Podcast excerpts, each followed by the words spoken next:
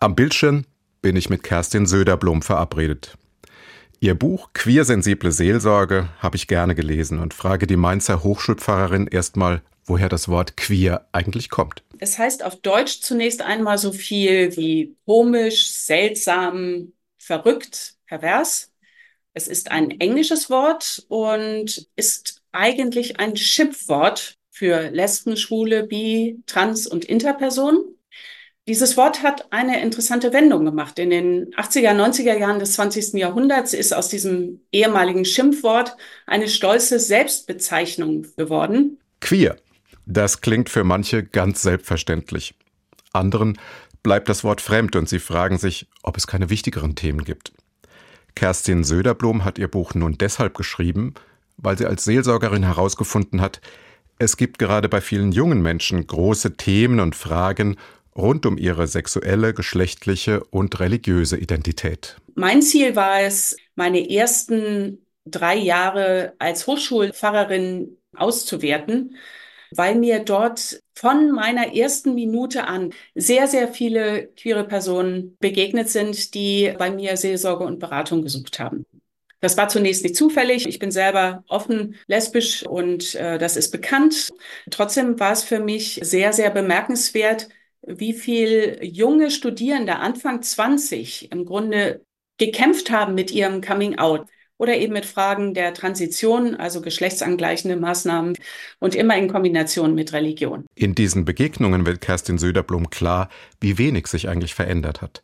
Und das ist sehr auffällig, denn schließlich stimmt es doch auch, wenn die 60-Jährige feststellt, was sich in den letzten 30 Jahren verändert hat. Kirchenrechtlich sind wir in den evangelischen Kirchen in Deutschland sehr, sehr viel weitergekommen. Es gibt keine wirklich starke Form der Diskriminierung mehr, sondern Gleichberechtigung bis hin zu Trauung von gleichgeschlechtlichen Paaren.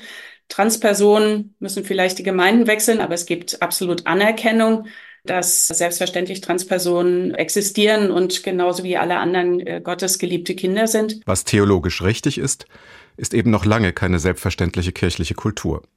Was jahrhundertelang gelehrt wurde, lässt sich wohl auch nicht in einer Generation verändern. Und manchmal erleben queere Menschen Kirche auch als unglaubwürdig, weil zwar gesagt wird, dass alle willkommen sind, aber sie dann doch ganz schnell spüren, dass sie gemieden oder ausgegrenzt werden. Oft ist ja auch vorausgegangen, dass queere Personen schlechte Erfahrungen in Kirchenräumen gemacht haben, in Gruppen, die gesagt haben, dass queere Personen sündig sind oder nicht gottgewollt sind oder Christinnen zweiter Klasse sind. Und deshalb gibt es immer noch einen hohen Bedarf an queersensibler Seelsorge. Und es braucht eine Brückenbauerin zwischen schlechten und besseren Erfahrungen, zwischen gestern und heute, zwischen queerer und kirchlicher Welt. Die Mainzer Hochschulpfarrerin wandert gerne zwischen Welten, die auf den ersten Blick nicht zusammengehören. Ich bin zwar Theologin und Pfarrerin, ich bin gleichzeitig aber auch lesbische und queere Aktivistin und setze mich sehr mit Fragen von sozialer Gerechtigkeit und Menschenrechten insgesamt auseinander.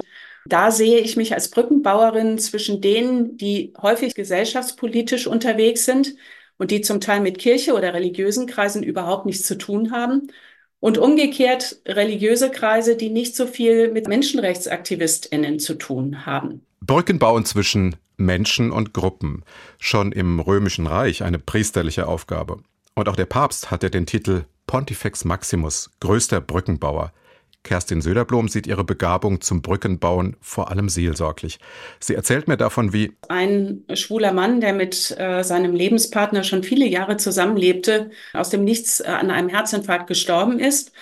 Und das Problem war, dass die Eltern dieses äh, schwulen Mannes nicht wussten, dass der Mann schwul ist und auch den Partner nicht kannten. Und nun ging es darum, wo wird der schwule Mann beerdigt und wie wird diese Traueransprache gehalten, ohne dass da nur immer jeweils die Hälfte der Geschichte erzählt wird. Und dann baut Kerstin Söderblom tragende Brücken.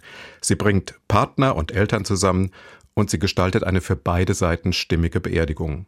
Sie macht sensibel dafür, dass alles auch ganz anders sein kann. Sie lädt ein, die verborgenen Seiten des Lebens zu erahnen, zu würdigen und freizulegen. Ihre starke Motivation zum Brückenbauen schöpft sie aus der Erfahrung, dass queere Menschen, die sich selbst als gläubig oder religiös bezeichnen, häufig solche sind, die zwischen allen Stühlen sind, ähm, nämlich in der queeren Community häufig schräg angeguckt werden, äh, weil sie noch was mit Religion und Kirche zu tun haben. Und in der kirchlichen Welt, weil sie queer sind.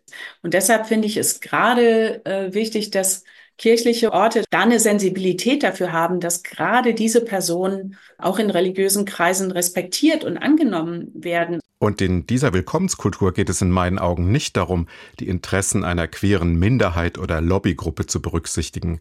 Es geht darum, eine Gemeinschaft zu sein, in der es sich erübrigt, in Kategorien von richtig und falsch, von stark und schwach, von vielen oder wenigen einzuteilen. Es geht um die ganze Kirche und um die Herzensmitte des Glaubens. Das ist doch der christliche Auftrag, zu sagen, du bist Gottes geliebtes Kind, in Gottes Ebenbild gemacht. Herzlich willkommen.